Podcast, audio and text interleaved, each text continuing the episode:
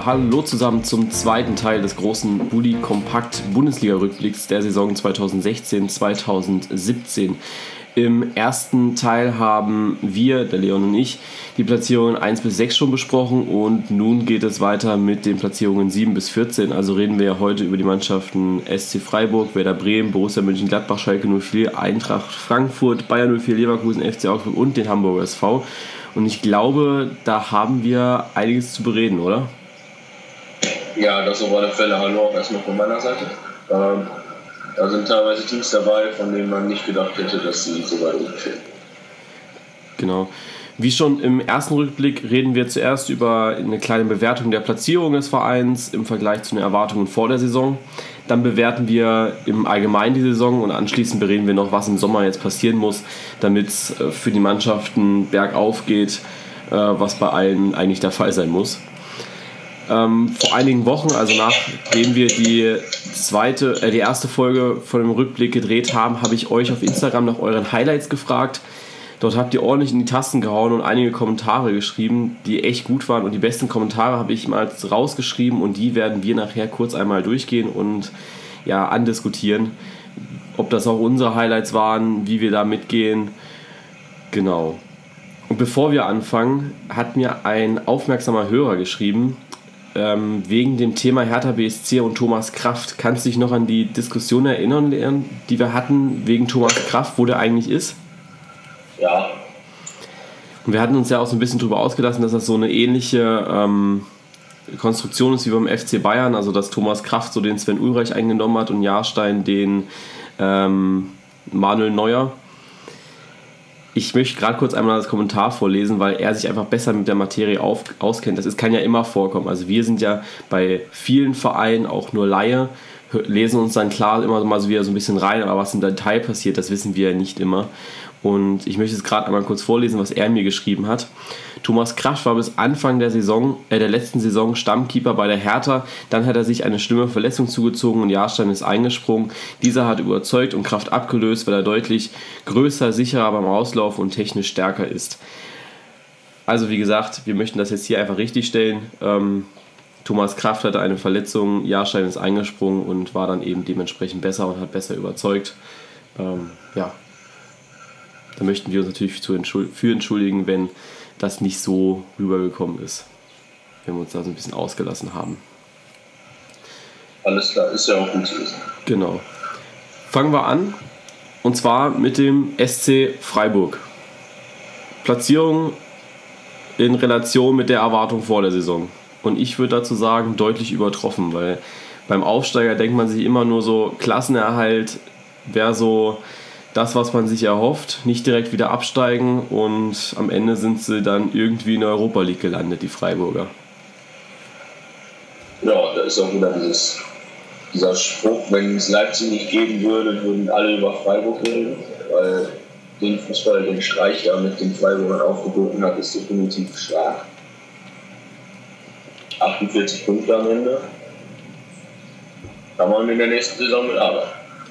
Auf jeden Fall. Also ich finde, Christian Streich hat wieder aus sehr wenig sehr, sehr viel gemacht. Also wenn man einfach so Spieler sieht wie Nils Petersen, der bei den Bayern gar keine Chance hatte und dann überragend gespielt hat bei Freiburg, dann ist es ein Niederlechner, der auch so gut wie aus dem Nichts kam, ein Griffo, den man vorher nicht kannte, ein Soyuncu, der am Anfang Startprobleme hatte.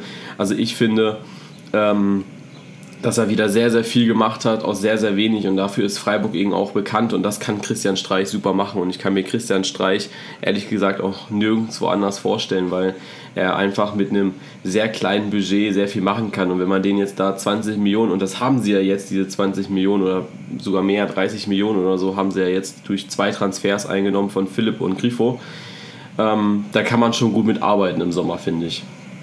Ob das, das. Ob das natürlich auch Streich kann, mal mit viel Geld auch umzugehen, weiß ich jetzt nicht. Aber am Ende, die Saison an sich war, finde ich, sehr gut, sehr strukturiert, sage ich jetzt mal, konstant und man hatte wenig mit dem Abstieg zu tun, ich glaube sogar gar nichts. Und am Ende hat man sich einfach gut oben noch mit reingespielt. Das auf alle Fälle. Ähm, was denkst du, Christian Streich hat sich immer so ein bisschen naja, nicht negativ geäußert, aber auch so ein bisschen, ja, jetzt sind wir leider in der Europa League drin, jetzt müssen wir da leider hingehen. Denkst du, er ist auch so ein bisschen traurig darüber, dass es jetzt Europa League Qualifikation geworden ist?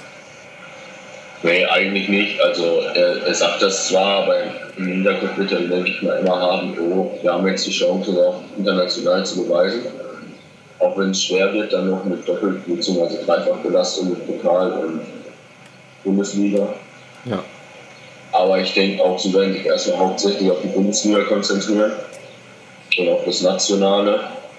Und wenn sie irgendwie sich international dann doch zeigen können, dann werden sie die Chancen auch letztendlich dann nutzen. Denke ich auch. Jetzt ist schon einiges passiert im Sommer. Grifo ist weg, Philipp ist weg. Also Grifo nach Gladbach und Philipp nach Dortmund. Findest du die Ablöse von Maximilian Philipp angemessen? 20 Millionen? Finde ich zu viel. Also da hätten sie vielleicht 10, vielleicht 15, aber 20 ist zu viel. Also er hat ja selbst, er hat, er hat ja selbst gesagt, dass diese Ablösesumme für ihn viel zu viel ist. Natürlich schmeichelt ihn das sehr, wenn er für 20 Millionen nach Dortmund wechselt, aber ähm, er hat sich jetzt nicht so stark eingeschätzt. Ich glaube, äh, Philipp war ja überall so ein bisschen im Gespräch, also sowohl bei Leipzig als auch ähm, bei Dortmund. Ich glaube, wo der Grifo-Wechsel ähm, kam, also wo der Griffewechsel äh, veröffentlicht wurde, war Philipp ja schon fast in Leipzig. Das hat nur keiner bestätigt. Und jetzt ist er bei Dortmund gelandet am Ende. Ich glaube, dass da so ein bisschen Wettbieten stattgefunden hat zwischen beiden Teams, oder? Ja, bestimmt. Also im Endeffekt hat Dortmund dann mehr bezahlt und ihn verpflichtet jetzt, aber wenn ich anstelle von Dortmund gewesen wäre, ich glaube, ich hätte für weniger Geld andere Stürmer noch gefunden, die ungefähr das gleiche Potenzial und die gleiche Stärke wie Philipp auch. Was muss deiner Meinung nach noch im Sommer passieren, damit Freiburg, ich sag mal, internation also international und national miteinander vereinbaren kann? Ja, und der Kader sollte ein bisschen breiter gemacht werden. Vielleicht noch irgendwie weiter ich nenne es jetzt mal besseren Innenverteidiger verpflichten. Also die haben gute Leute, ich wünsche aber vielleicht noch einen, der ein bisschen Stärkung reinbringen könnte. Und ansonsten ja Kaderbreite ein bisschen erhöhen. Und in Europa nicht die ganze Belastung dann total in der Bundesliga runterzuziehen. Ja. Ich habe auf meiner Liste jetzt noch stehen, ähm, wichtige Männer wie Niederlöcher Petersen und Schwolo halten und auf jeden Fall Ersatz finden für Grifo und äh, Philipp. Ja. Wo ich glaube, jeder auch mitgeht. Also das ist so, ja, der Standard immer, wenn so wichtige Spieler gehen. Hast du noch was zu Freiburg? Nee, eigentlich nicht. Dann gehen wir weiter zu Werder Bremen. Hat uns, glaube ich, alle überrascht ist die Mannschaft mit dem größten Comeback in dieser Saison von der äh, Relegation-Mannschaft.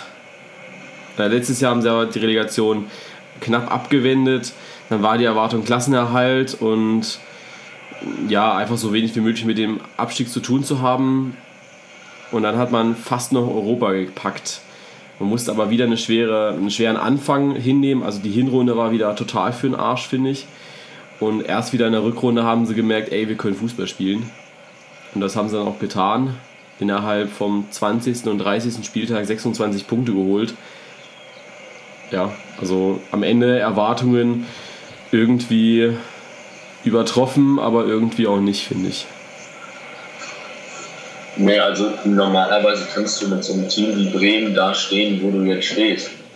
Aber es ist halt trotzdem überraschend, dass wenn du eigentlich um den Abstieg mitspielst, dann auf einmal drei Punkte an Europa kratzt und nur noch so gerade, weil du am nächsten Spieltag verlierst, da raus.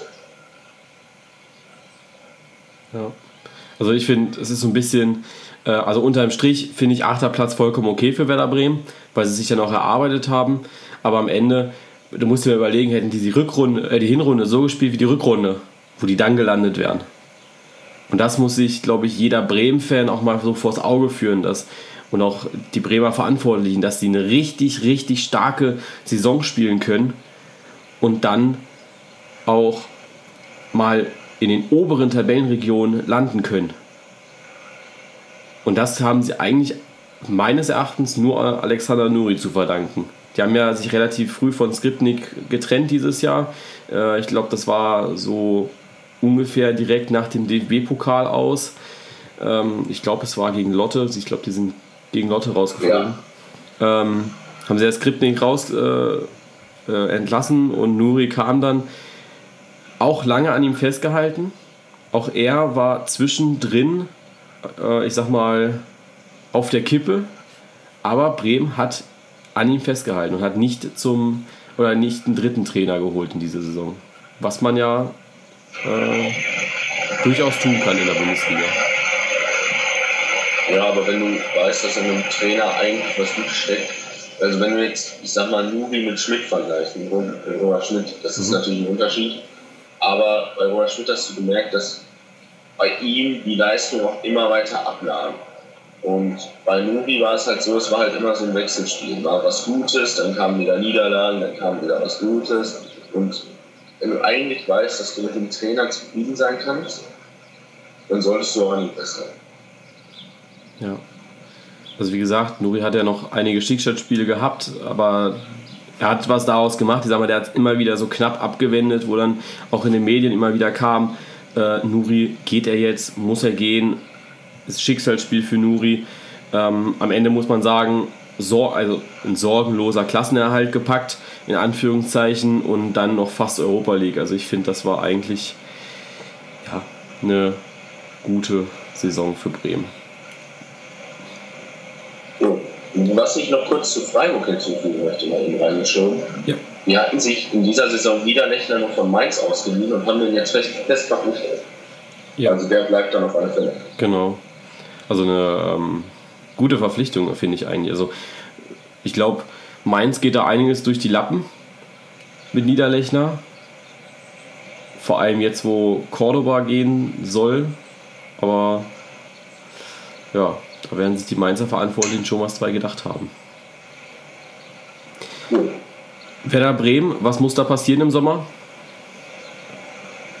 Ja, ich sag mal, sie müssten sich so einen neuen Führungsspieler wie Clemens Fritz suchen, mhm. weil der beendet ja seine Karriere. Mhm.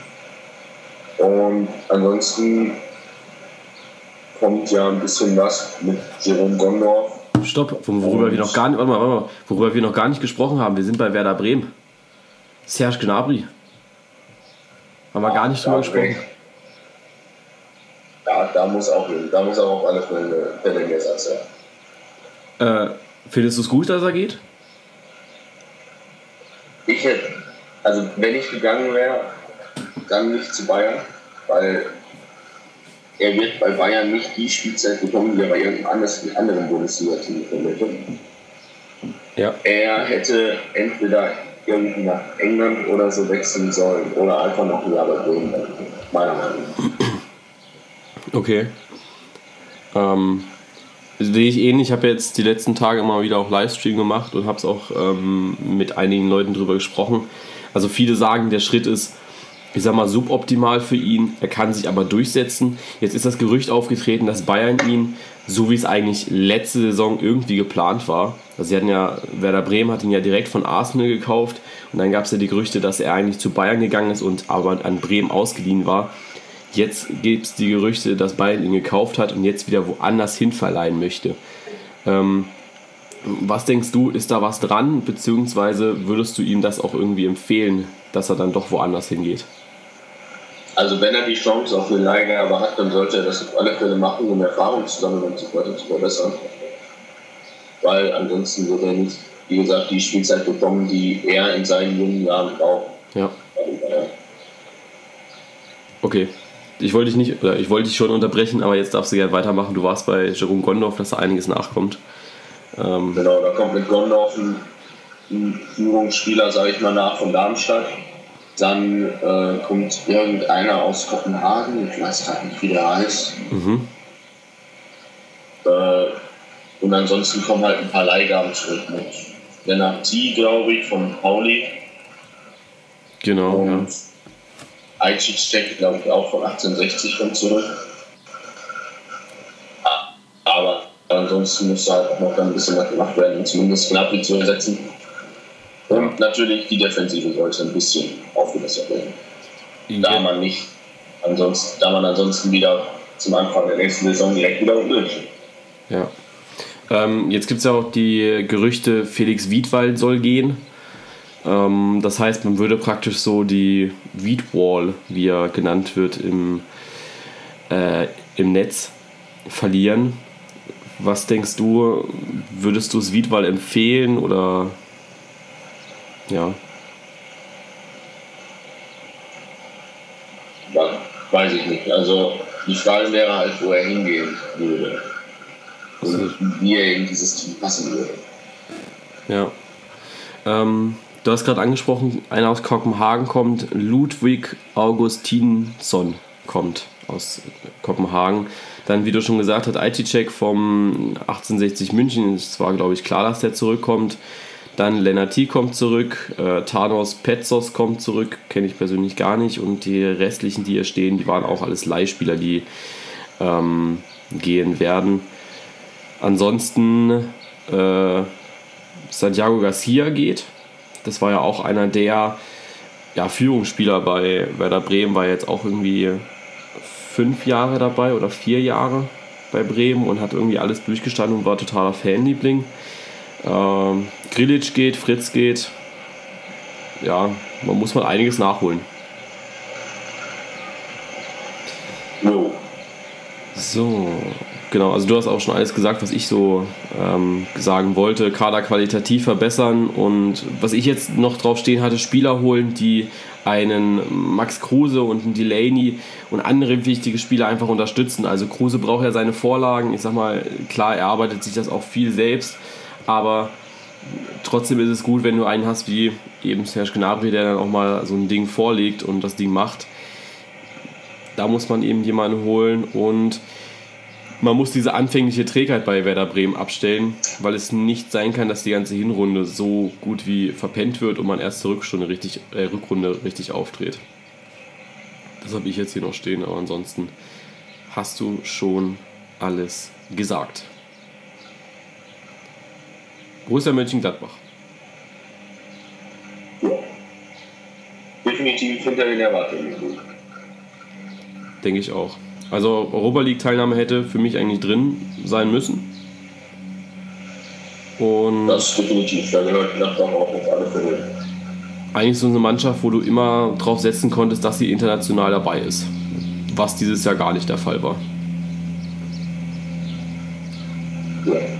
Sie waren nie richtig im Abstiegskampf drin. Also wenn man sich so den Saisonverlauf anhand der Platzierungen anschaut, die waren, ich glaube, nie tiefer wie Platz 13, aber auch nie höher wie Platz 8.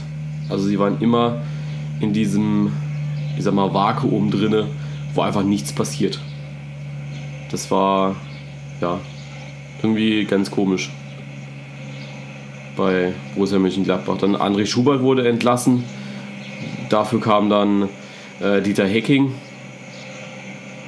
Und ja, ganz, ganz komisch irgendwie die Saison bei Gladbach.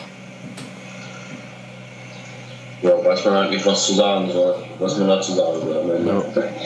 Also es war so eine Mannschaft, wo du, die einfach dieses Jahr untergegangen ist. Wenn du jetzt so Mannschaften siehst wie Leipzig, Freiburg, die total überzeugt haben, dann natürlich äh, Dortmund, wo dann dich gefragt hast, warum sind die nicht ganz oben mit dabei. Dann klar Abstiegskampf mit HSV, Augsburg, Wolfsburg. Da hatte man eigentlich wenig Zeit, um über Gladbach zu reden, glaube ich. Das ist wahr. Also Gladbach ist, ist diese Saison irgendwie verschwunden im grauen Tabellenmittelfeld. Die einzige Meldung, glaube ich, die jetzt allen hängen geblieben ist von Gladbach in dieser Saison, war, dass Dahu nach Dortmund wechselt. Wo man jetzt natürlich im Sommer auch einen Ersatz finden erstmal muss. Ja, dafür kommt der Grifo, den kann man vielleicht so ansatzweise schon mal als Ersatz ansehen. Ja. Und ansonsten die Transfers.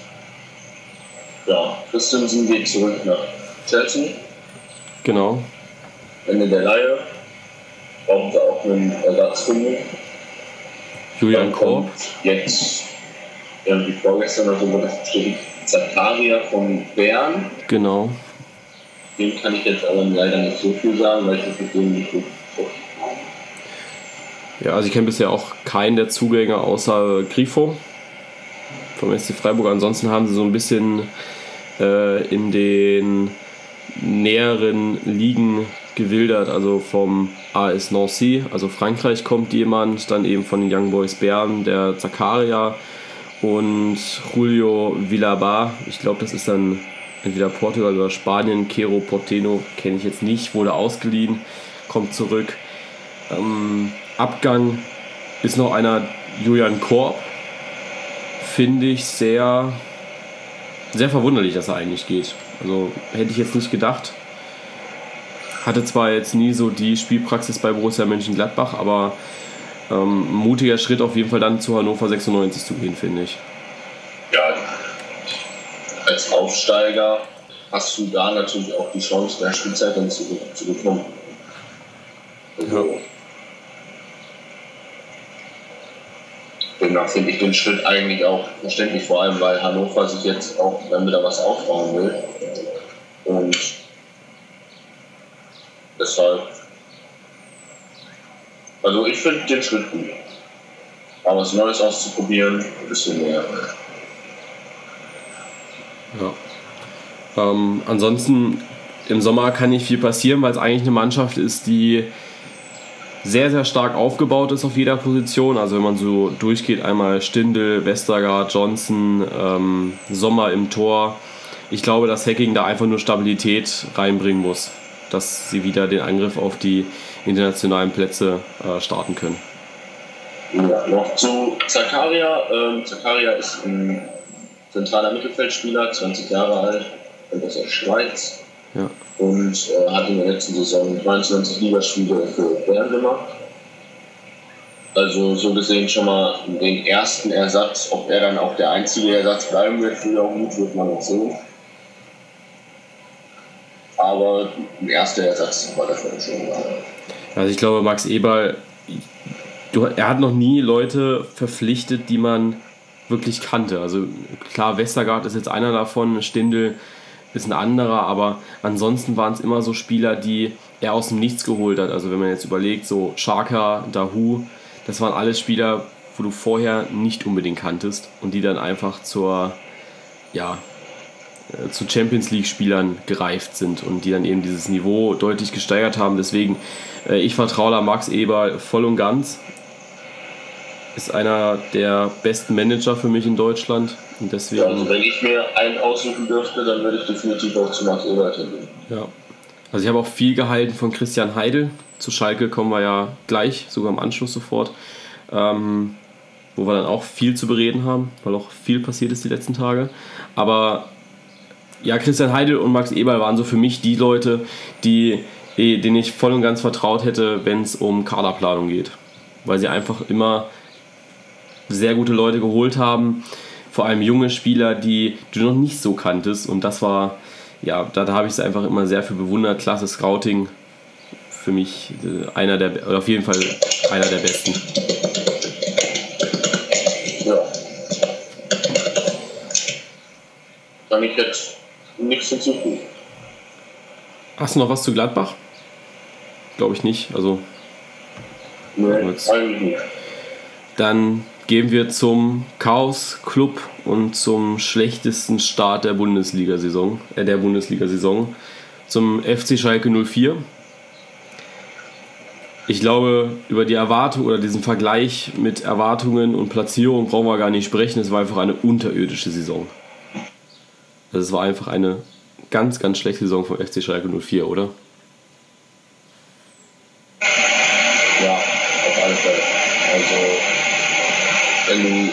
Mit Schalke irgendwie nach fünf oder sechs Spieltagen noch keine Punkte oder so.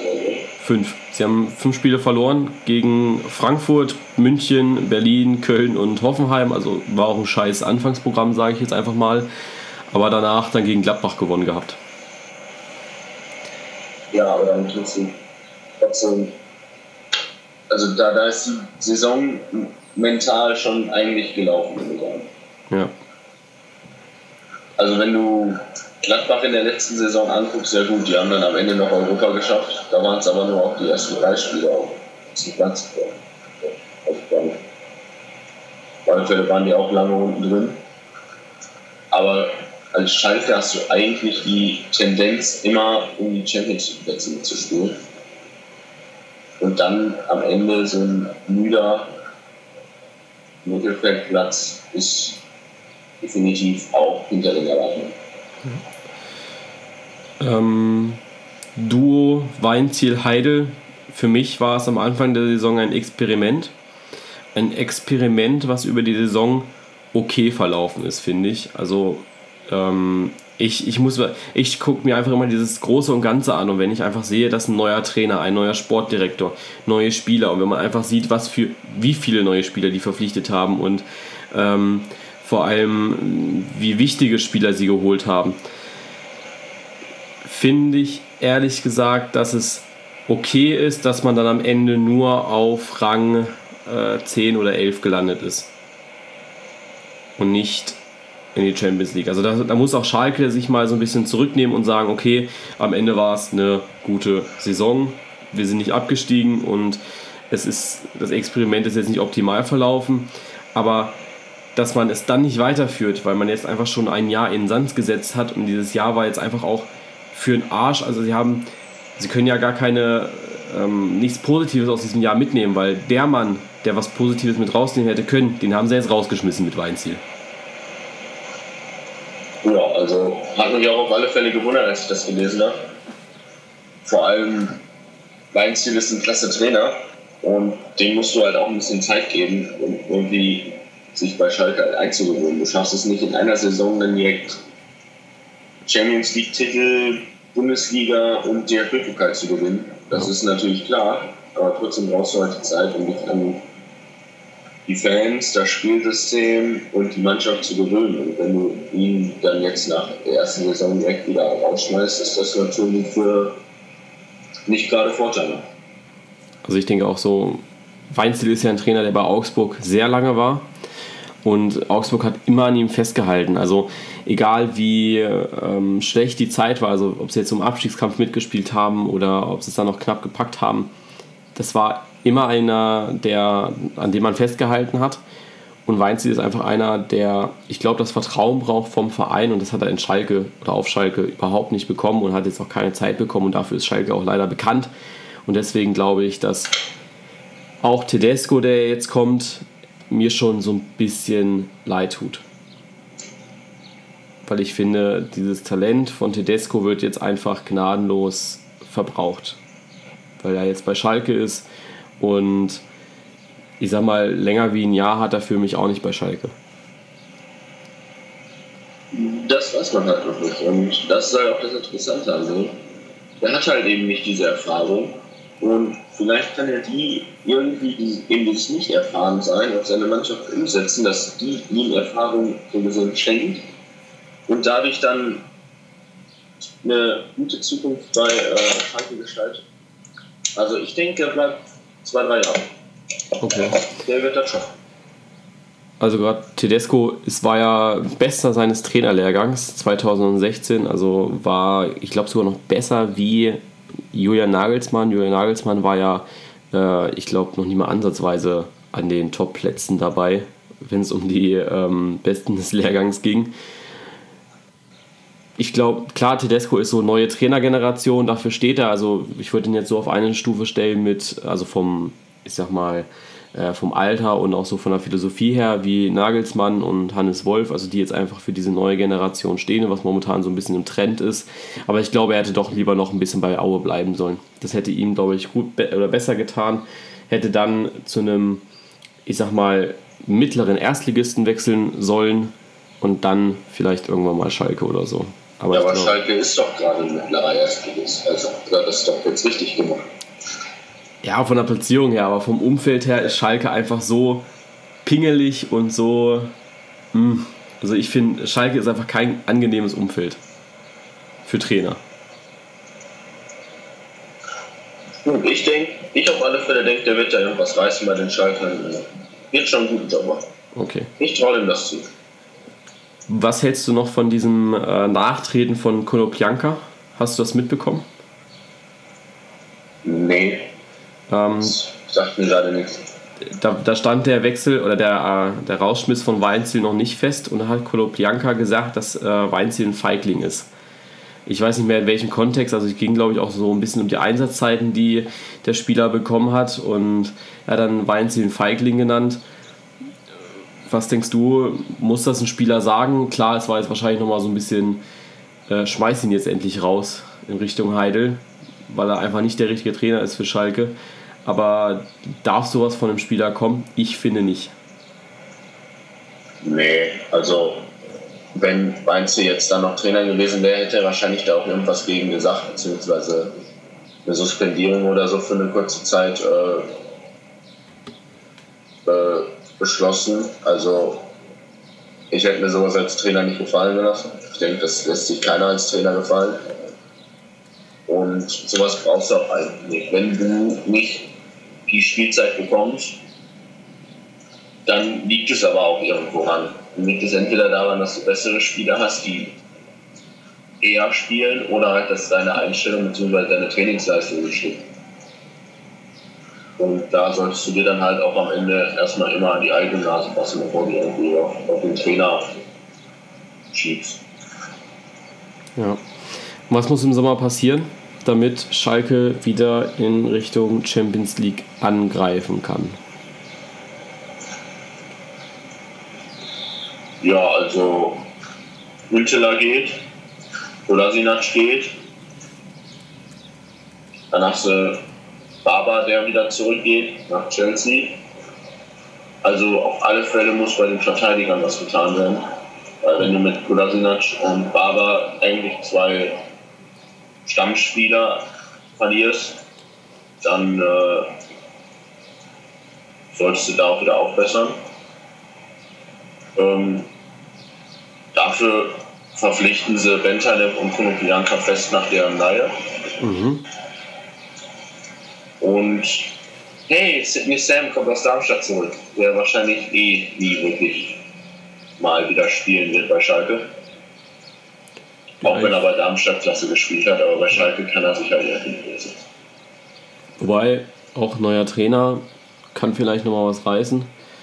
Ähm, ja, ist ja oft so, dass äh, Weinzel konnte vielleicht wenig mit Sidney Sam anfangen, Thorsten Frings dann wieder mehr. Vielleicht kann Tedesco das jetzt fortführen, was Frings angefangen hat bei Darmstadt?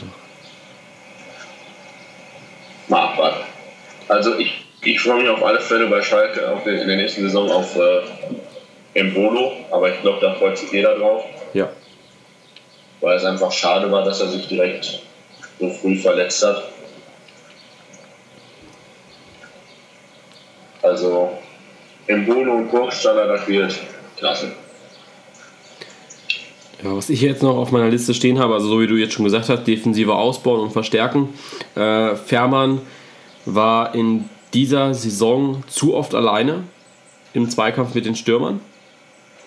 Und ohne ihn, sage ich ganz klar, wäre Schalke noch weiter unten. Also die wären ohne Fährmann, glaube ich, ein Abstiegskandidat gewesen, wie er im Buche steht. Ähm, deswegen war für mich Fährmann auch so ein bisschen äh, Torwart der Saison, weil er einfach einer der besten war. Er hat unglaubliche Dinge rausgeholt, war so oft alleine, wenn man dieses äh, Halbfinale gegen Ajax Amsterdam an oder Viertelfinale war es glaube ich, gegen Ajax Amsterdam anschaut in der Europa League, wo sie dann 3-0 vorne lagen und dann noch, äh, nee, 2-0 vorne lagen und dann noch drei kassiert haben, so rum war es glaube ich, ähm, war Fährmann einfach trotzdem noch einer der besten Spieler und den muss man auf jeden Fall halten. Und dann sollte man jetzt relativ schnell Klarheit reinbringen, was mit Max Meyer und Leon Goretzka passiert. Goretzka präsentiert sich, äh, hat sich gegen Dänemark sehr gut präsentiert, war für mich auch Man of the Match in dem Spiel. Und ich glaube, wenn Goretzka und ich glaube Meyer fährt mit zur U21, wenn die zwei jetzt ein gutes Turnier spielen, dann wird Tottenham und generell England und vielleicht auch Spanien werden ein bisschen lauter rufen nach den Zweien. Und dann wird Schalke sie wahrscheinlich ziehen lassen müssen. Und dann muss ein gleicher Ersatz her, was bei den beiden verdammt schwer ist.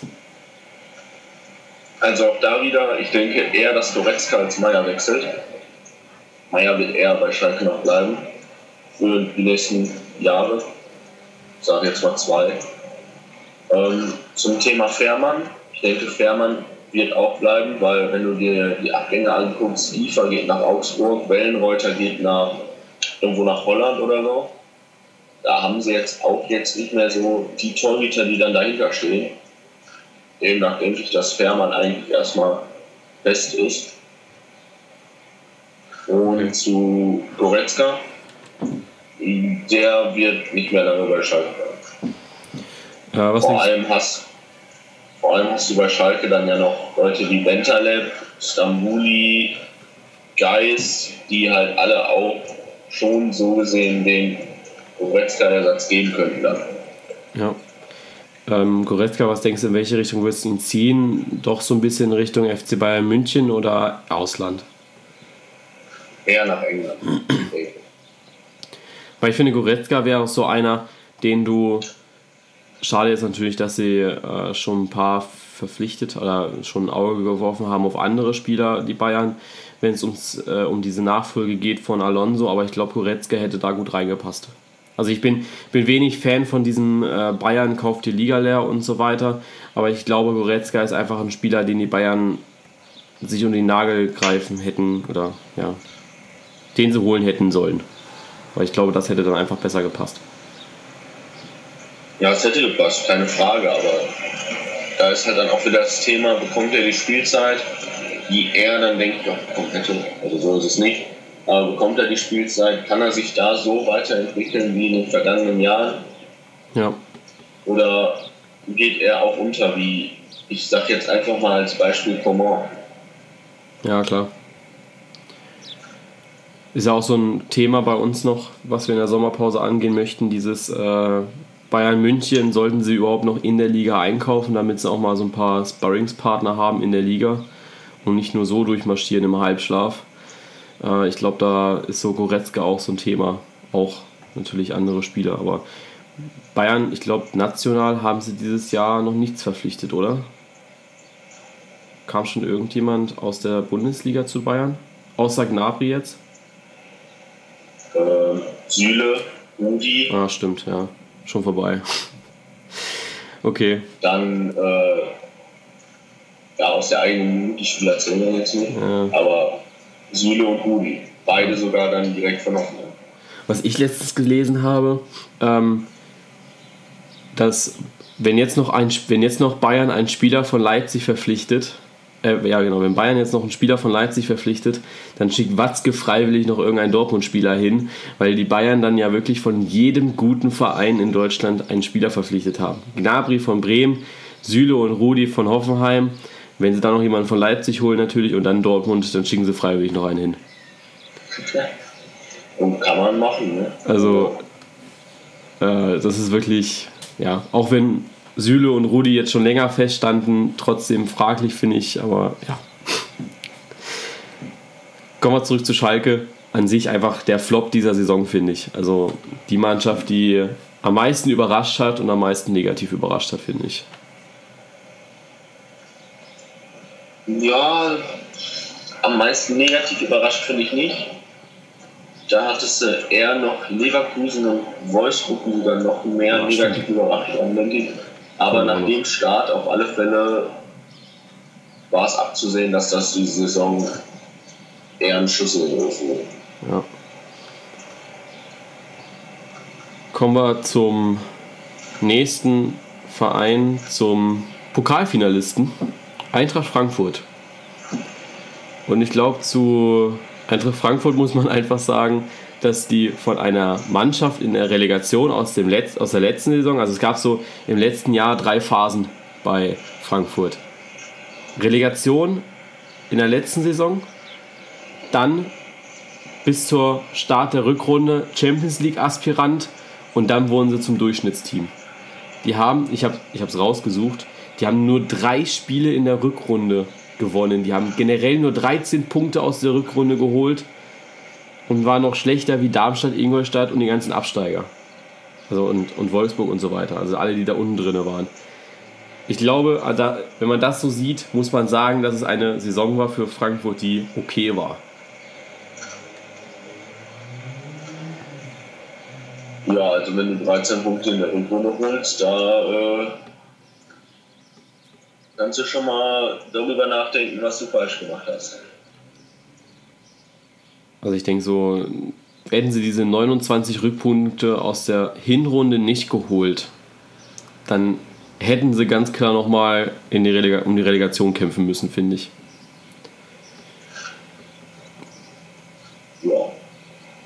Dann wären sie vielleicht sogar abgestiegen und äh, Ingolstadt wäre geblieben. Ja. Ansonsten, Nico Kovac hat für mich eigentlich einen starken Job gemacht. Oder hat stark angefangen und hat einfach stark nachgelassen. Ähm, ja, ansonsten auch hier kann man, ich glaube, die Saison von Frankfurt ist einfach so durchwachsen gewesen, dann doch. Zwischenzeitlich Dritter, zwischenzeitlich Zweiter. Und dann landet man ja noch fast irgendwie, äh, ja, verhaupt man irgendwie alles in dieser Saison. Und das ist einfach, ja, viel, viel, viel schlimmer hätte es nicht kommen können. Ja. Bei Frankfurt im Sommer ist jetzt auch schon wieder einiges passiert. Die hatten ja am Anfang der Saison viele Leihspieler geholt mit Hector, Valera, Vallejo und Rebic und auch Wolf. Ähm, und davon gehen jetzt auch die meisten zurück. Also gerade Hector geht zurück nach Chelsea, Valera zurück zu Manchester United. Also sie haben ja wirklich von namhaften Clubs Leute geholt. Ähm, Vallejo, Vallejo genau, Real Madrid. Zurück zu Real Madrid. Ich glaube, die haben äh, Real Madrid hat von sich sogar aus gesagt, den wollen wir zurückholen, den wollen wir jetzt sogar nächstes Jahr ähm, mit integrieren in die Mannschaft. Ähm, selbes soll bei Hector und Valera passieren. Dann Ante Rebic zurück nach Florenz und. Das tut ihn richtig Tara weh. Bitte? Das tut ihn richtig weh, glaube ich. Ja, auf alle Fälle. Vor allem, weil Seferovic ja auch noch wechselt nach Lissabon. Ja. Und dann noch äh, Taraschai weg, äh, geht zurück nach Everton, nach Leihe. Genau. Und Heinz Lindner geht zurück, oder äh, geht zu den Grashopper Zürich. Ähm, Wer auch immer das sein Heinz Lindner? Ja. Der Backup für Lukas Radetzky. Ah, okay. Deswegen hat man ihn nicht so oft gesehen diese Saison. Ja, wahrscheinlich. äh, ja, nee, also für Lindner der nächste logische, also ein logischer Schritt finde ich, ähm, kam vorher, ich möchte nicht lügen, ich glaube von Hannover 96 oder sowas. Ähm, dann natürlich Radetzky, ähm, kommst du halt nicht vorbei, bin ich ganz ehrlich. Der ist einfach so stark gewesen diese Saison. Das ist halt so. Da muss halt ein junger Torwart hinter sitzen und kein äh, Lindner, der halt so jetzt auch so ein bisschen dem Ende seiner Karriere entgegengeht. Also da muss. Das, ja. Du brauchst nicht immer einen jungen Torwart. Du, ich glaube, vor zwei oder drei Jahren hattest du äh, Hits, Hits als, ersten, als Nummer 1 bei Augsburg und dahinter stand Manninger mit 38 Jahren. Und der hat, wenn er gespielt hat, auch Spiel, Spiele teilweise daraus geholt, von denen du nicht gedacht hättest, dass äh, das ja. so geht in dem Alter. Ja, ja, klar, aber bei, bei Manniger, der war dann auch zu dem Zeitpunkt, ich glaube auch schon 36. Also er war schon oh, ja, 38. 38. Irgendwie auf alle Fälle alt. Ähm, Heinz Lindner ist jetzt, glaube ich, Anfang 30. Ähm, ich kann gerne aber nachschauen nebenbei. Ähm, ich glaube einfach, dass du da überlegen musst, dass er auch Nationalkeeper ist. Er ist 26 sogar erst noch, okay. Also der ist sogar noch extrem jung, also jünger. Ähm, ich glaube, der will einfach nochmal was erleben, weißt du? Der will nochmal ein paar äh, Spiele machen und da wäre er halt falsch bei Frankfurt momentan. Und er kam nicht von Hannover 96, er kam direkt von Austria Wien dann weiß ich nicht, wo ich ihn herkannte. Ähm, vielleicht aus der Nationalmannschaft von Österreich, aber ja. Aber an sich kann ich ihn da schon verstehen, dass er da wechselt. Das ist natürlich auch immer schwierig als Torwart ähm, zu sagen, du bist halt der Backup, wenn du zweiter Torwart bist und du musst dich halt damit ähm, ja, abfinden und du musst halt hoffen, dass der andere sich verletzt, damit du selbst mal spielst. Muss, muss man halt so sagen. Oder du musst so zulegen, dass sie extrem gut sind. Ähm, Eintracht Frankfurt, die Zugänge, wie findest du das?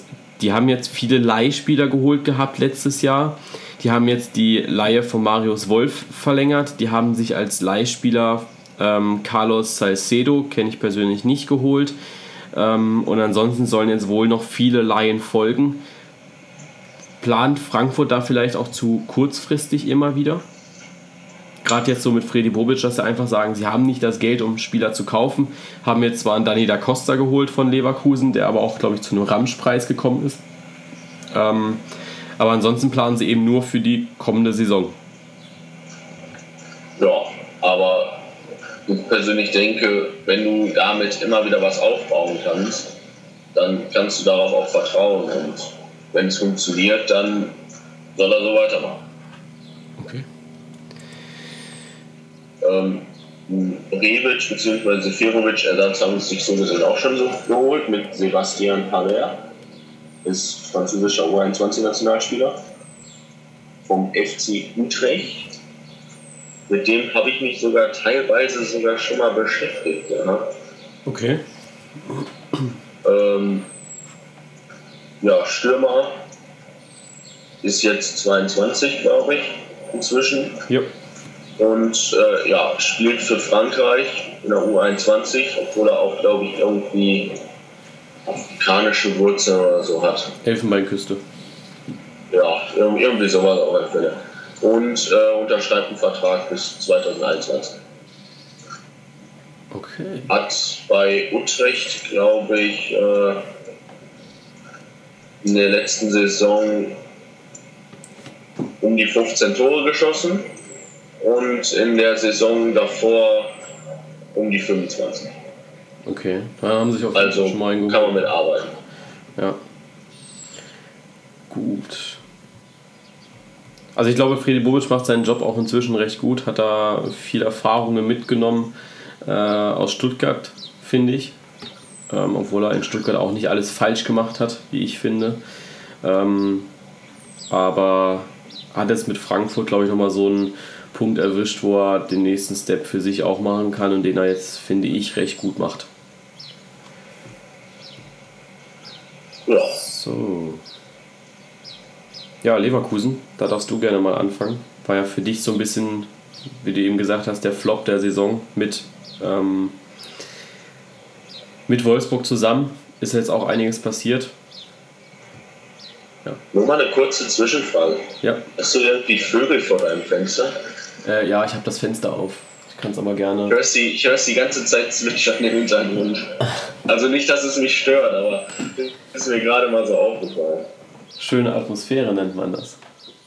Ja, ich habe mein Fenster extra zugemacht, sonst würden wir die ganze Zeit zugehören. ähm, ist bestimmt auch schön. Naja, zu Leverkusen. Ähm, ja, ist normalerweise auch ein Team, das für mich Champions League Aspirant ist. In diesem Jahr gegen Atletico einfach, zumindest im Hinspiel, total untergegangen. Im Rückspiel wurden sie dann einfach zerstört von äh, Oblak, der einfach alles gehalten hat, was auch nur in die Nähe seines Tores kam.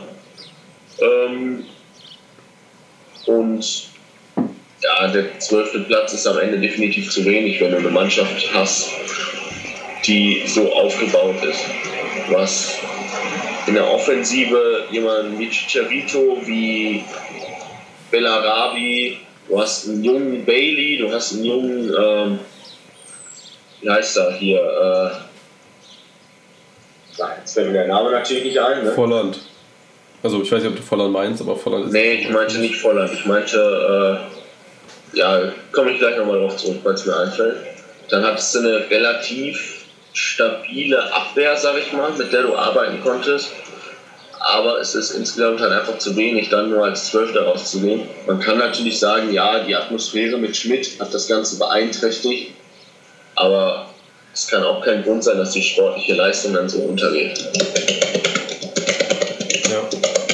Fandest du den Abgang von Roger Schmidt richtig?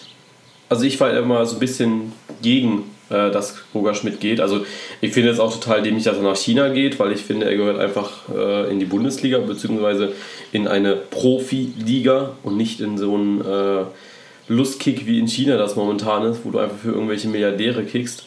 Ähm, ja. Also ich hätte auch nicht gedacht, dass der nach China geht. Also das war wirklich so der letzte Schritt, den ich dachte. Irgendwo in Europa hätte ich gedacht, bleibt er auf alle Fälle, aber China hat mich dann doch schon so. Und ich äh, meinte gerade Brandt und äh, Harvards. Ah, Harvards. Auf die beiden wollte ich noch ein. Aber vor allem Harvards habe ich gemeint. Brandt hat nur noch nebenbei vergessen. Ja klar, also Harvards auf jeden Fall einer der Überraschungen der Saison. Hätte ich so nicht erwartet und finde ich ähm, ja, überragend, was er diese Saison geleistet hat, muss ich ganz ehrlich sagen. Ähm, ja, jetzt, äh, ich glaube, was auch noch schwer im Magen lag bei den Leverkusenern, waren dieser Aus, war dieser Ausfall von Chahanulu. Diesen ja, mussten sie ja. hinnehmen aufgrund einer Strafe von was vor wirklich vielen Jahren passiert ist. Ähm, da sieht man auch einfach wieder, dass die Leute, die diese Strafen verhängen, einfach keinen Blick haben auf, ja, ich sag mal, dieses Umfeld. Also in dem Sinne wurde nur Leverkusen bestraft, Cianullo gar nicht. Also er hatte so jetzt, ich sag mal, er muss natürlich seine Fitness aufrechthalten, sprich, er muss auch ein bisschen was dafür tun. Durfte nicht in den Spielbetrieb, hat, glaube ich, das Training mitgemacht. Und eine ganz große Geste finde ich im heutigen Fußball, er hat für die Zeit, wo er nicht spielberechtigt war, auf sein Gehalt verzichtet. Ähm, in dem Sinne hat er das wieder so ein bisschen ausgeglichen, aber ich finde, weder Cialanolo noch Leverkusen hätten zu diesem Zeitpunkt bestraft werden dürfen. Nee, auf alle Fälle nicht mitten in der Saison. Also, das ist echt äh, hart. Das, das kann ich aber auch jetzt als Mannschaftsmitglied äh, verstehen, ähm, weil mir das jetzt selbst in der Kreisliga oder so wo auch immer wir spielen mögen, in unserem Gruppenverein passiert ist, dass einer, weil sein, äh, seine Aufenthaltsgenehmigung nicht klar erkennbar war beim Kreis oder so, keine Ahnung, dass er jetzt einfach für sechs Monate gesperrt wurde und einfach kein Fußball spielen darf, obwohl ihn das glücklicher macht wie sonst was. Ja. Also ich finde, das ist somit das Schlimmste, was passieren kann. Wir saßen in der Kabine und waren einfach alle geschockt, dass sowas überhaupt passieren kann. Also ich glaube, dass die Leute, die diese Entscheidungen treffen, sind einfach sehr weit weg vom Fußball. Ähm, ich glaube, dass da einfach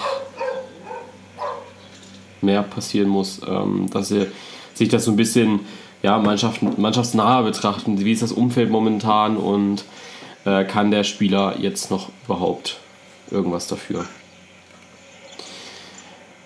Wir sind jetzt gleich bei einer Stunde. Ähm, lass uns mal ein bisschen Fahrt nochmal aufnehmen. Was muss im Sommer passieren bei Bayern 04 Leverkusen? Also jetzt haben sie einen neuen Trainer mit Heiko Herrlich.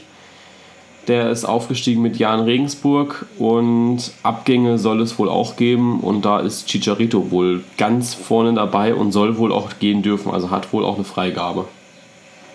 Davon habe ich jetzt sogar noch gar nichts gehört. Das Einzige, was ich weiß, ist bislang Toprak und Da Costa. Kloppert nach Dortmund und Da Costa halt nach Hamburg. Ja. Das ist so das Einzige, was ich bislang so da in dem Preis gehört habe. Also Chicharito soll wohl die Freigabe bekommen haben, also darf wohl auch gehen. Und Chahanulu möchte wohl gehen. Ähm, wobei ich da eher glaube, dass das eher so ein bisschen Clickbait von der Presse ist. Ähm, weil ich mir wenig vorstellen kann, dass Chahanulu jetzt irgendwie einen Schritt macht ins Ausland oder so, wenn er jetzt ein halbes Jahr nicht gespielt hat. Also da denke ich auch, dass das eher wieder so ein, ja, der hat jetzt nicht gespielt, dann hat er sich wahrscheinlich nicht wohlgefühlt. Also sagen wir einfach mal, dass er wechselt. Ja. Von der Presse aus. Ansonsten, wer kommt so? Ja, Papadopoulos von Hamburg zurück. Die Leihgabe ist vorbei.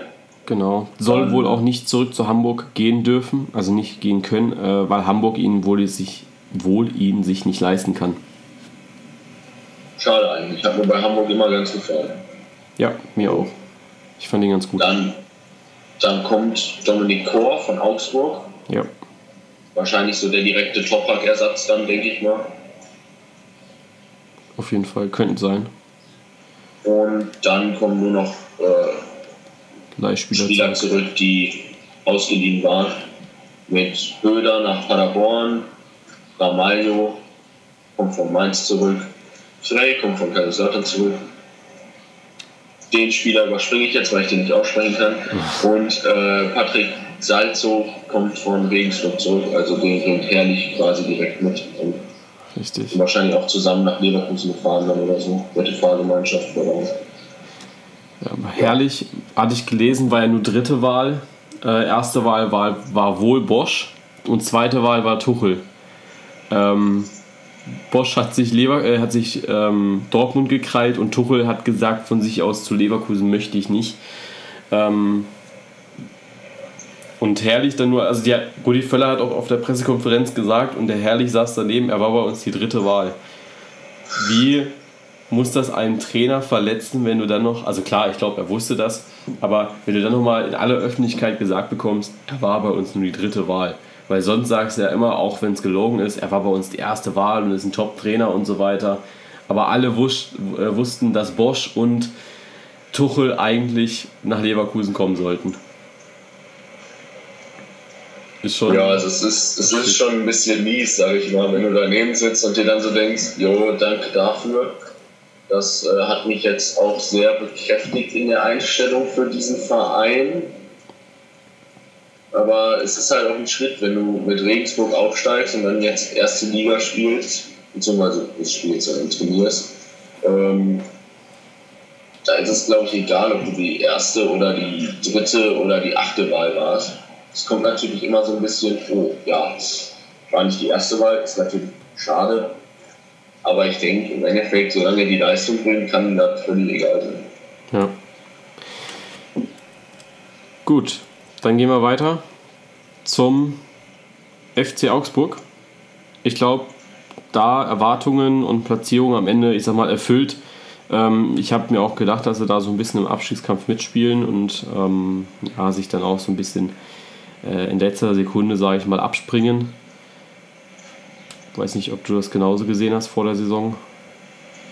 Ja, doch, das passt ungefähr. Vielleicht noch ein oder zwei Plätze höher, vielleicht einen Platz tiefer, je nachdem. War, war aber insgesamt, sage ich mal, jetzt akzeptabel. Ja. Ansonsten über die Saison, was ist da so passiert? Ähm, Dirk Schuster wo, musste so, ich sag mal, aus heiterem Himmel gehen. Also ich konnte das jetzt nicht so ganz nachvollziehen, warum er jetzt geht wenn ich ehrlich bin. Ähm, war für mich eigentlich eine normale Saison. Ja, und dann ähm, ja, kam Manuel Baum. Verbesserte Augsburg nicht wirklich. Ansonsten kann man auch zu Augsburg nichts sagen, weil sie irgendwie äh, so ähnlich wie Gladbach übertüncht wurden vom Hamburger SV und VfL Wolfsburg im Abstiegskampf. Also selbst im Abstiegskampf dabei gewesen und dann trotzdem noch haben andere Vereine es geschafft, immer einen draufzulegen. Ja, also Augsburg ist auch so ein Team, über das man nicht viel sagen kann. Also kann man eigentlich recht schnell erfahren. Ja. Was im Sommer passieren muss, ist eigentlich auch klar. Die Mannschaft muss noch ein bisschen besser zusammengestellt werden, damit man nicht wieder da unten rumdümpelt. Was auch, denke ich mal, was aber, denke ich mal, trotzdem passieren wird bis Saison. Haben jetzt bislang IFA verpflichtet von Schalke, Kedira verpflichtet von Leipzig. Und ansonsten kommen auch nur Spieler von der Leihe zurück. Ja. Also Giefer verstehe ich, weil der wird wahrscheinlich die Nummer 1 einnehmen. Marvin Hitz ist vorm Absprung. Wohin es zum Absprung geht, ist noch unklar. Ähm, Hitz wird mit verschiedenen Vereinen in Verbindung gebracht, unter anderem dem VfB Stuttgart, was ich jetzt nicht so toll finde, ehrlich gesagt. Ähm, ja, also ich denke, wenn du einfach zwei gute Keeper hast mit Lengerek und Gral, brauchst du nicht noch einen Hitz verpflichten, der Nationalmannschaft Schweiz spielt und das noch nicht mal äh, zweite Wahl oder dritte Wahl ist, sondern eben einer der ersten, ja. Also äh, finde ich das ein bisschen dämlich. Äh, Rani Kidira finde ich eine gute Verpflichtung. Auch da wieder sehr schade, dass er nicht zum VfB gegangen ist. Der hatte da auch Angebote für. Zumal er ablösefrei kommt. Aber für Rani freue ich mich persönlich auch, dass er jetzt wieder vielleicht ein bisschen mehr Spielzeit bekommt und äh, ist ja auch so ein direkter Ersatz für Chor, denke ich mal. Ja, deswegen, also zwei gute äh, Spieler, die sie da verpflichtet haben und die Augsburg auf jeden Fall helfen können. Ja. So. Kommen wir zum Nicht-Relegationstrippel. Hamburg. Hätten das Triple voll machen können. Dieses Jahr. Ähm, ich sage mal ganz klar, Erwartungen nicht geschafft, weil Erwartung war für mich Relegation. Deswegen haben sie ihre Erwartungen übertroffen, finde ich. Ja, das ist, das ist, Hamburg ist halt auch immer dieses Thema. Da weißt du nie was, also beziehungsweise da weißt du nicht immer, was du bekommst, aber weißt auch teilweise eben nicht, was du bekommst. Du hast so Spiele dabei, da gewinnen die gegen Leipzig. Genau, gegen Leipzig oder gegen Köln. Und dann hast du so Spiele dabei, da verlieren sie einfach. Ich glaube gegen Ingolstadt oder gegen Darmstadt. Und das darf irgendwie nicht passieren, weil eigentlich sollte es andersrum sein. Dass ja. du gegen Leipzig oder gegen Köln oder so verlierst, aber dafür gegen Ingolstadt und Darmstadt gewinnst. Also es ist schon, ja, komisch die Saison wieder gewesen. Ähm, Im letzten Moment abgesprungen gegen den VfW Wolfsburg, äh, noch den Sprung auf 14 geschafft durch einen Sieg gegen den VfL und auch das Unentschieden gegen Schalke war sehr ausschlaggebend dafür. Wenn man überlegt, dass sie am 13. Spieltag noch, nee, erst am 13. Spieltag haben sie den ersten Sieg geholt und haben auch nur 10 Spiele gewonnen. Zu Hause am sichersten und ich glaube, ein riesen, riesen Kompliment an die Fans, oder? Also wenn ich jetzt, ich habe jetzt die letzten Tage ja immer ähm, diese Zuschauerschnitte gepostet und auch ähm, diese äh, prozentuale Auswertung. Und wenn du da überlegst, dass der HSV trotz Abstiegskampf 91,8% Stadionauslastung hatte, ist das nicht schlecht, finde ich. Nee, auf alle Fälle nicht. Wenn du Fan von diesem Verein bist, solltest du auch dahinter stehen. Egal, wie und wo die spielen. Also, wenn du jetzt letzter bist, kurz vor Ende der Saison und dann mal so zwei, drei Spieler hast, wo die sagen, jo, wir boykottieren das jetzt mal ein bisschen, weil wir gerade echt äh, beschissenen Fußball spielen, ja. dann ist das eventuell verständlich. Aber wenn du ansonsten immer hinter deiner Mannschaft stehst, dann kann man da auch äh, ruhig mal Respekt zeigen und sagen, jo, äh, geil, Freunde. So ist, so ist Fußball toll. Was passiert im Sommer? Ähm, kam sehr viel in, in, den Medien, auch sehr viel Widersprüchliches. Ziel vom, also Widersprüchliches nicht in dem Sinne, dass die Medien unterschiedliches berichten, sondern dass der Vorstand was anderes möchte wie Geldgeber Kühne. Der Vorstand hat das Ziel sich gesetzt, äh, den Etat für die Gehälter um, ich glaube, circa 5 Millionen Euro zu verringern. Deswegen sind erstmal, darf erstmal jeder gehen. Also jeder Hamburg-Spieler hat wohl auch eine Freigabe, dass er gehen darf. Ähm, La Soga ist da ein heißer Kandidat für.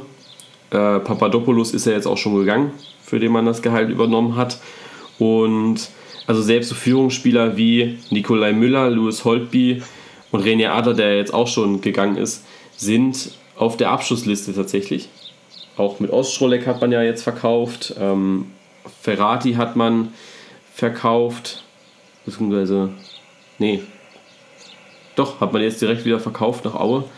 Ähm, und Kühne soll aber im Gegenzug gesagt haben, dass er 20 Millionen Euro für neue Spieler klar macht. Passt für mich nicht zusammen.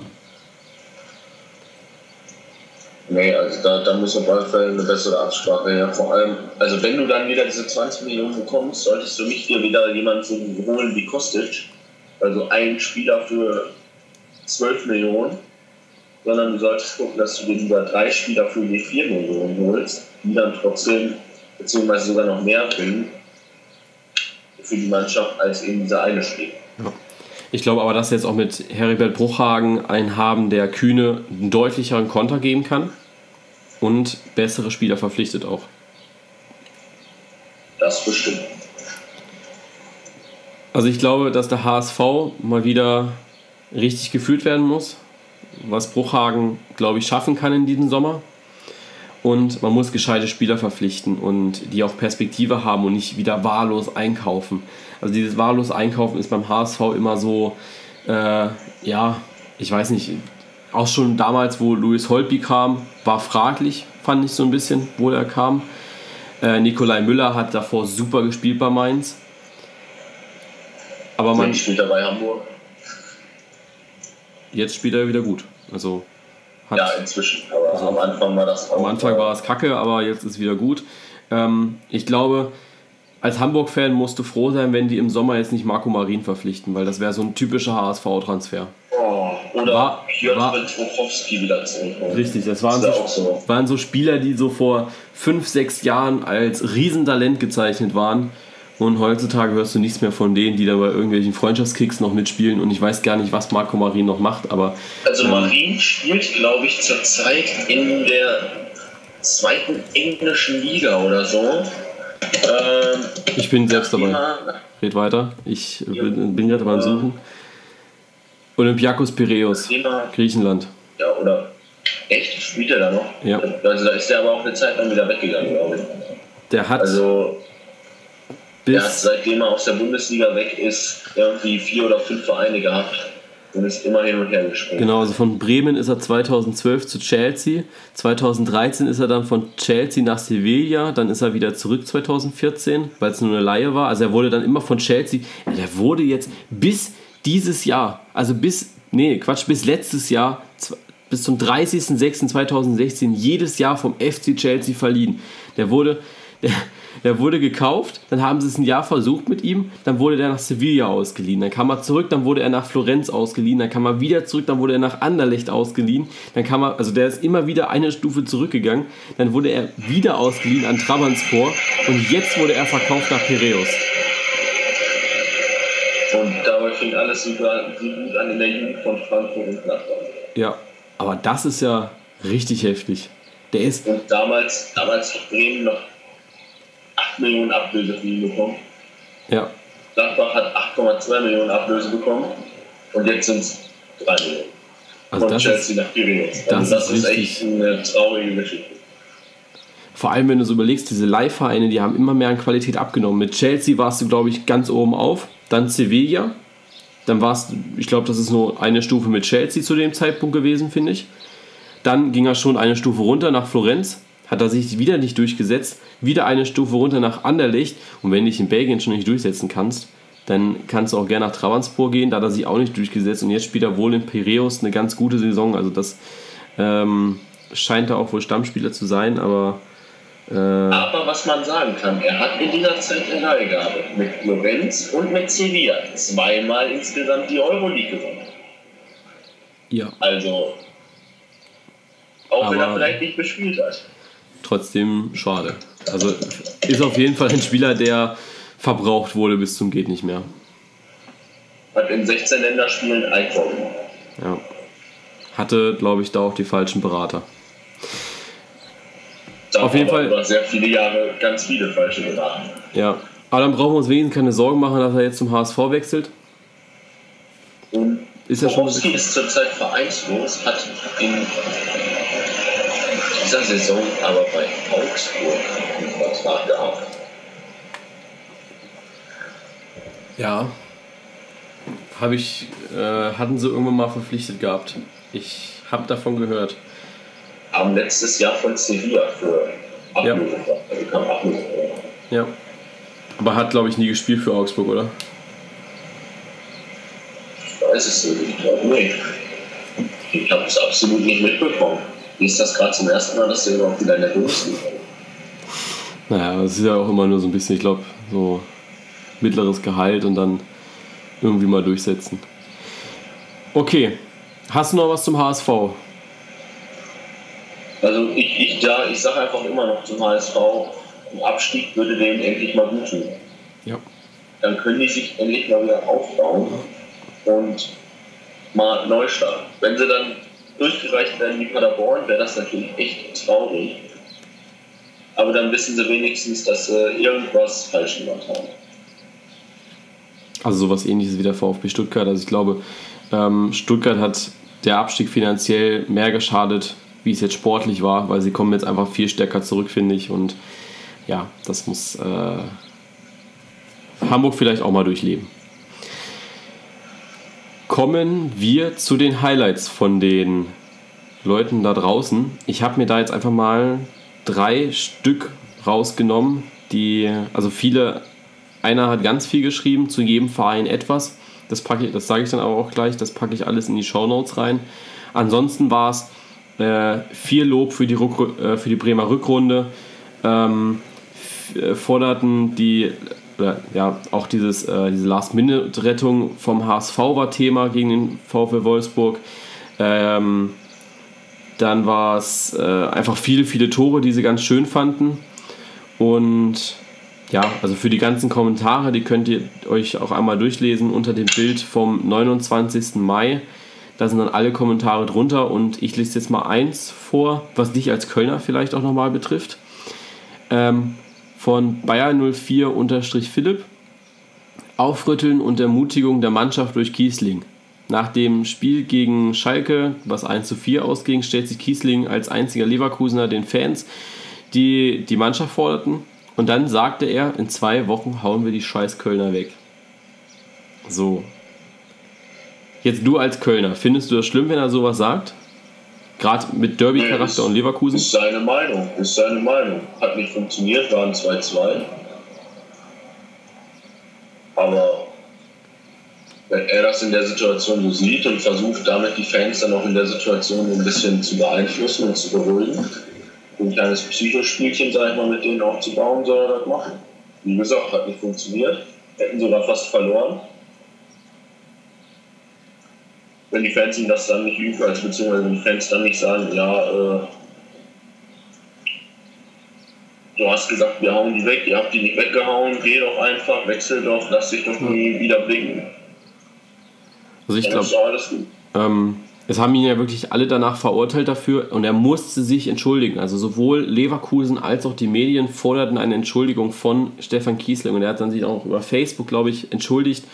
Und äh, für mich ist das aber so, so ein Ausfall ist für mich vollkommen okay. Gerade wenn du in, im Abstiegskampf bist, wenn du kurz davor bist mit einem Club wie Bayern 04 Leverkusen, der jetzt aber auch schon seit gut 30 Jahren Bundesliga spielt, abzusteigen, dann darfst du solche Emotionen wie Scheiß Köln auch mal durchgehen lassen.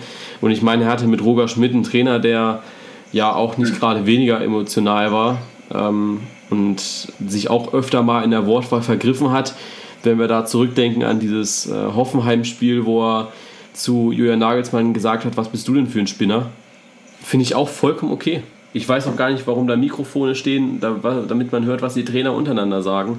Ähm, hat auch für mich nichts mit Unsportlichkeit zu tun, weil einfach auf dem Platz das dazugehört, dass du einfach auch mal ein bisschen ausfallender wirst und dich auch mal ein bisschen verbal auseinandersetzt und nicht nur sportlich. Finde ich viel besser, wie wenn Fans auf die Barrikaden gehen oder ähm, ich sag mal äh, irgendwelche anderen äh, oder Gewaltexzesse irgendwie passieren beim Spiel. Finde ich viel besser, wenn sie das verbal klären.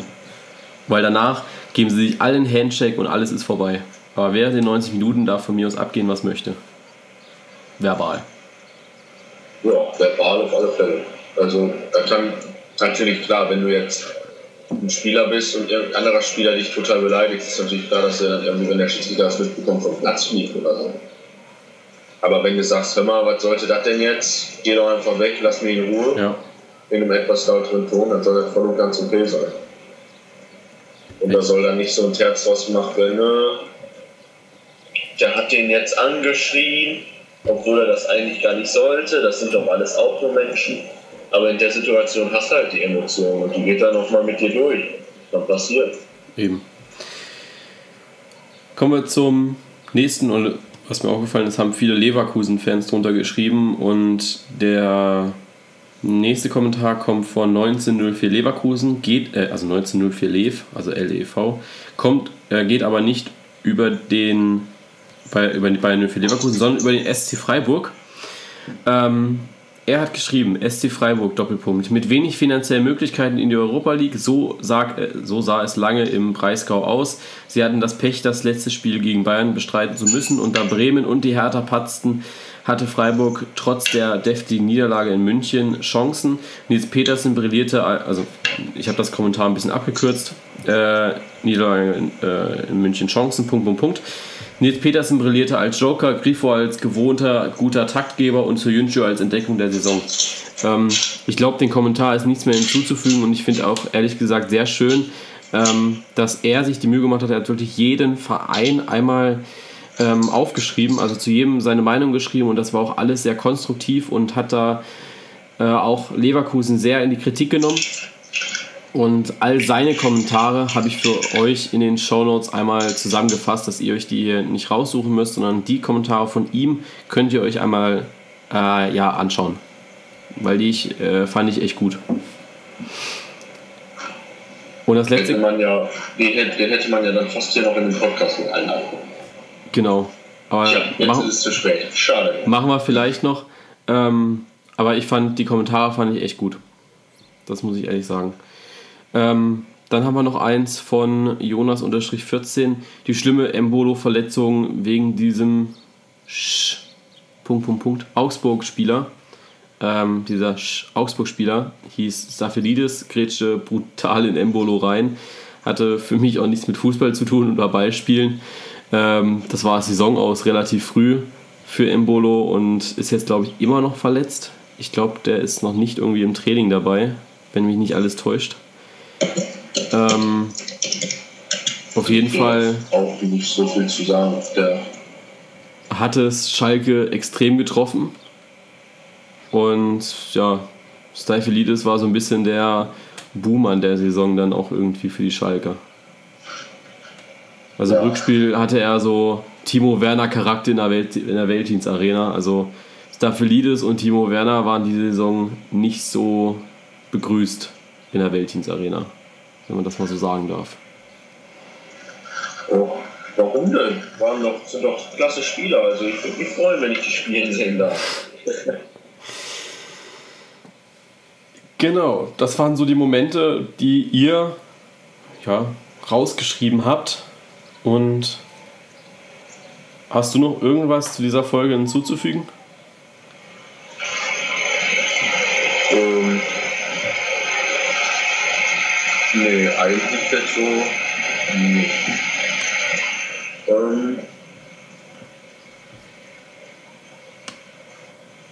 Im Bono war wieder im Training. Seine Verletzung war am 30.03.2017 vorbei hat sich aber durch die Sprunggelenks, Sprunggelenksverletzung ein Knöchel, ein, ein Knochenödem zugezogen, was ihn jetzt nochmal bis zum 30.06.2017 ausfallen muss. Also bis Ende des Monats. Okay. So, so sieht es zumindest aus. Dann wird er wahrscheinlich langsam wieder ins Training einsteigen. Das heißt, wenn alles gut läuft und alles mit ähm, mit wieder reinkommen und so kann er vielleicht zum Anfang der nächsten Saison schon wieder auf den Platz stehen. Würde uns alle auf jeden Fall freuen. Also man hat ihn leider zu wenig gesehen bei Schalke, sieben Spiele nur, hat aber in diesen sieben Spielen zwei Tore geschossen in der Bundesliga wohlgemerkt. Er, hat, er ähm, hat in der Bundesliga jetzt ähm, also beziehungsweise er hat für Schalke sieben Spiele 33 Spiele verpasst für diese Saison. Ja. Wenn ich mich jetzt nicht verrechne. Und was ich sehr schön finde, hier in dieser Verletzungshistorie steht einfach bei einem Punkt einfach nur krank. Einfach nur für vier Tage krank. Muss man auch nicht weiter drauf eingehen. Das ist eigentlich nur so das, was ich hier noch hinzufügen Okay. Also im Bolo nächste Saison hoffentlich wieder dabei. Hoffe ich auch. Ich hoffe, dass wir viel sehen von ihm und dass dann ein Staphylidis nicht nochmal so reingrätscht, wie er es getan hat. Ja, das wäre schon von Vorteil. Also, beziehungsweise, ja, doch, Vorteil, wenn er das nicht mehr macht. Ja. Dann würde ich sagen, wir machen die Folge hier zu. Und ja. wir verabschieden uns vom zweiten großen Bully Kompakt Bundesliga-Rückblick. Beim nächsten und letzten Teil reden wir über die Absteiger, ähm, also über die Abstiegskandidaten Mainz 05, die Relegationsmannschaft VfL Wolfsburg und dann natürlich noch die Schanze aus Ingolstadt, Darmstadt 98 und die beiden Aufsteiger, also über den VfB Stuttgart und Hannover 96, ähm, über die wir dann noch reden werden. Und wenn euch die Folge gefallen hat, dann lasst gerne mal einen Kommentar da. Das machen jetzt schon viele fleißig unter der Website und auch unter den ähm, Bildern bei äh, Instagram. Und empfehlt es auf jeden Fall euren Freunden. Gerne könnt ihr auch eine Rezession bei iTunes dalassen. Und wenn euch die Folge nicht gefallen hat, dann könnt ihr das gerne uns auch schreiben. Also wir sind da immer für Kritik offen. Und in diesem Sinne wünschen wir euch schon mal vorab ein schönes Wochenende. Genau, von mir auch. Und was ich noch hinzufügen möchte, genau jetzt sind es noch 64 Tage, 7 Stunden und 11 Minuten bis zum nächsten Bundesligaspiel. Das kriegen wir aber auch alles gut rum. Am Freitag U21 EM, am Samstag Confed Cup. Also Sommerpause ist nicht bei uns. Genau. Also dann schönes Wochenende und bis zum nächsten Mal. So, macht es gut.